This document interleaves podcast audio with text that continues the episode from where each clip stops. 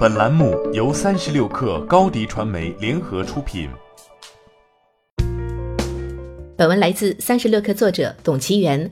二零一九年冬天对生鲜电商来说不太好过，在呆萝卜陷入资金链断裂危机、险些破产，吉吉鲜被爆出融资困难、被迫裁员、关闭门店的消息后，生鲜电商平台我厨也命悬一线。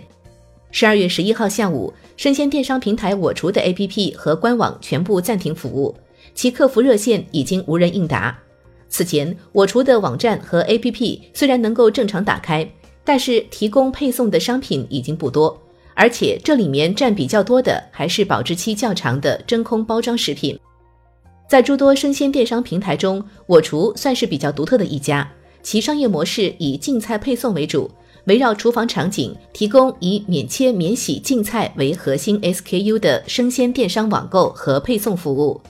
截至目前，我厨共获得三轮融资，投资方包括方正、普润投资、乐博资本、极富亚洲等，但成立至今始终无法实现盈利，现金流周转比较困难。对于生鲜电商企业来说，订单密度和数量很重要。我厨这种依靠竞菜模式切入市场，并配备中央厨房的企业，本就履约成本很高。如果订单数量无法支撑，其成本很难覆盖。但可惜，从二零一七年的高峰滑落后，我厨的订单量一直下降。再加上最近一年多众多社区生鲜企业的崛起，我厨的竞争压力日益变大，直到成本无法支撑。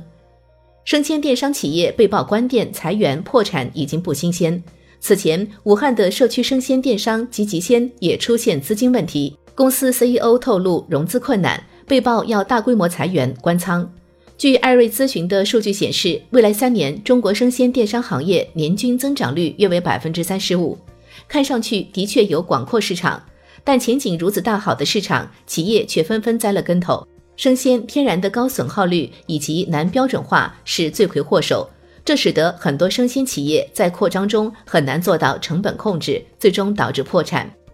一个让人不乐观的消息是，在追逐了几年的新消费风口后，资本的态度也在变得冷淡。一位曾投资过多家明星生鲜企业的投资人就对三十六氪表示，以前好的生鲜项目，投资人几乎不看数据，但持续来的关店潮让资本变得谨慎，数据现在似乎比一切都重要。